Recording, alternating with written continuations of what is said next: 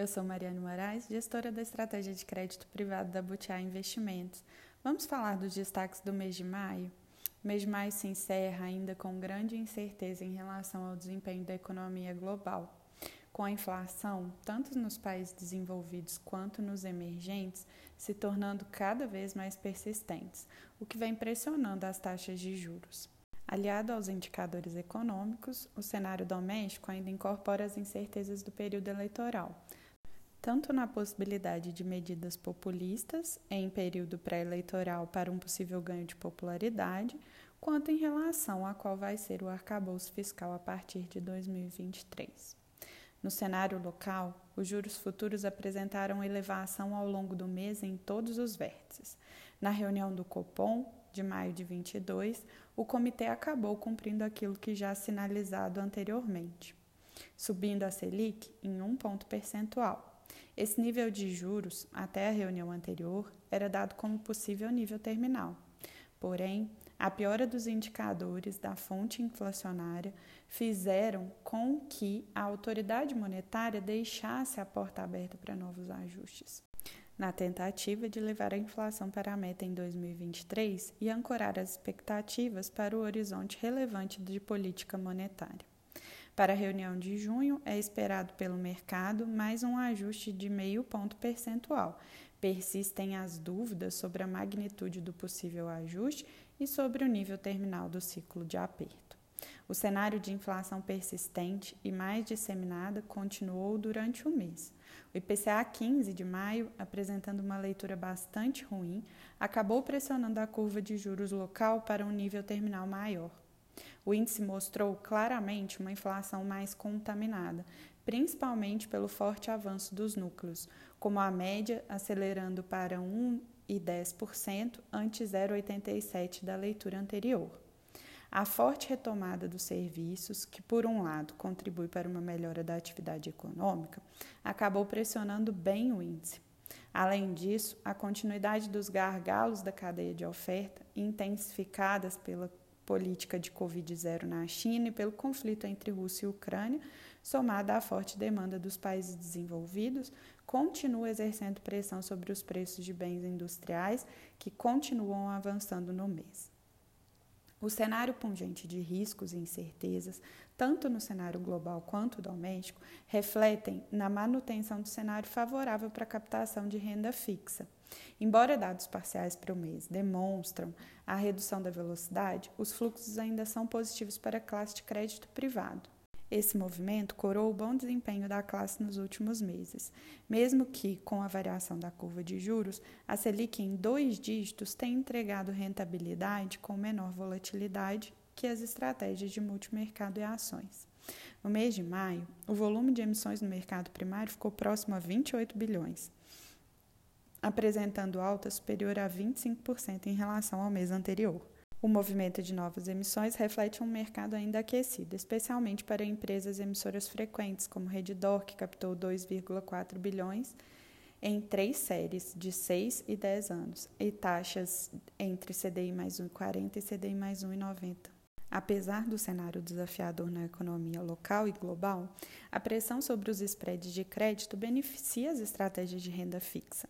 Nossos fundos, com rentabilidade atrelada ao CDI, tiveram um desempenho expressivo no mês, impactados por uma gestão ativa na rotação do nosso portfólio, que carrega uma excelente cesta de ativos com a rentabilidade beneficiada pelo aumento do CDI e pela marcação a mercado. Conforme viemos falando nas últimas cartas, tivemos a continuidade do processo de fechamento dos spreads de debêntures atreladas ao CDI, fruto da maior demanda pela classe de ativos, dado o cenário de maior retorno nominal provocado pelos juros mais altos. Mesmo após forte fechamento, ainda enxergamos prêmios satisfatórios nos ativos que compõem o portfólio. Porém, estamos cada vez mais seletivos na análise de risco versus retorno dos nossos ativos. Já em relação à dinâmica de debêntures incentivadas, não vimos variação significativa nos spreads de crédito dos papéis da nossa carteira durante o mês. Em relação ao desempenho dos nossos fundos, em maio, o Butiá Top Crédito Privado FIC-FIRF apresentou rentabilidade de 1,17%, o equivalente a 113% do CDI. Nos últimos 12 meses, o fundo acumulou um retorno de 10,14%, 128% do CDI. O carrego bruto ao final do mês foi de CDI mais 1,72 e a duration de 1,98 anos. Tivemos a continuidade do processo de fechamento dos spreads, como dito, das debêntures atreladas ao CDI, o que acabou contribuindo positivamente para o resultado do fundo.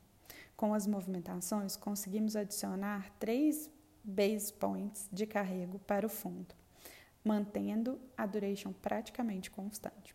Em relação às ofertas primárias, decidimos alocar na emissão recente de Apivida, empresa sólida e consolidada no setor de saúde, que apresenta uma boa qualidade de crédito.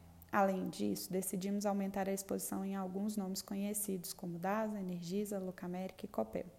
Continuamos bastante seletivos com o nosso processo de alocação, prezando por empresas que apresentem uma sólida qualidade de crédito e que apresentem também um retorno adequado ao prazo já que muitas das novas emissões primárias vêm apresentando spreads comprimidos para prazos elevados. O Butiá Plus FIRF, crédito privado, apresentou rentabilidade de 1,17, 113,8% do CDI. Nos últimos 12 meses, o fundo acumulou um retorno de 10,12%, o equivalente a 128% do CDI. Ao final do mês, o carrego bruto da sua carteira era de CDI mais 2,59 e uma duration de 2,06 anos. O Fundo Plus, com sua estratégia moderada, mantém a sua entrega consistente de retorno a investidores. Nossa carteira tem defendido um bom carrego e, dadas as incertezas que rondam o cenário econômico, mantemos a estratégia defensiva de uma duration conservadoramente curta. Em maio, o Butiá Debentures Fundo Incentivado Infraestrutura RFLP apresentou rentabilidade de 1,18%. Nos últimos 12 meses, acumulou um retorno de 8,30%. O yield da carteira encerrou o mês em 6,17%, o que representa um prêmio de 0,59% sobre a ETTJ. A duration ao final do mês era de 5,23 anos. Maio foi mais um mês bastante volátil no mercado de juros real, o que resultou em variações de retorno no mês. A extensão do ciclo de aperto por parte do Banco Central, somada a uma leitura negativa da inflação local e o projeto de lei limitando a, alíquota de cobrança do ICMS sobre combustíveis, energia e demais itens, contribuíram para a volatilidade no mês. Continuamos com o processo de rotação do portfólio em busca de papéis que possuam melhores prêmios, porém mantendo o nível de duration e sem renunciar à qualidade de crédito das alocações. Por fim, o Butiá Top Catu Seguro Previdência, FIRF-CP, apresentou rentabilidade de 1,02, equivalente a 99% do CDI. Nos últimos 12 meses, o fundo acumulou um retorno de 9,39%, o equivalente a 118% do CDI. Ao final do mês, o carrego bruto da sua carteira era de CDI mais 1,41 e a duration é de 2,68 anos. O resultado do mês foi fruto da abertura pontual de alguns ativos que compõem a carteira, o que acabou detraindo parte da rentabilidade. Apesar do fenômeno, estamos bastante confortáveis com as posições, já que essas empresas continuam com sólida qualidade de crédito. Em relação às movimentações, fomos bem ativos ao aproveitar a oportunidade de mercado para alocar em papéis com boa relação entre risco e retorno. Com isso, aumentamos nossa posição em Energisa, DAS e Locamérica. Além do aumento das posições, também decidimos iniciar uma alocação em uma das emissões da Copel. No mercado primário, nós participamos da emissão de, de Apivida. Além disso, também participamos da oferta primária da sétima série do FDIC Creds, estrutura a qual conhecemos e temos conforto. Esses foram os comentários da estratégia de crédito privado da Butiá Investimentos em maio. Aproveite para acessar nossa carta na íntegra no site butiainvestimentos.com.br. Nos falamos no próximo mês.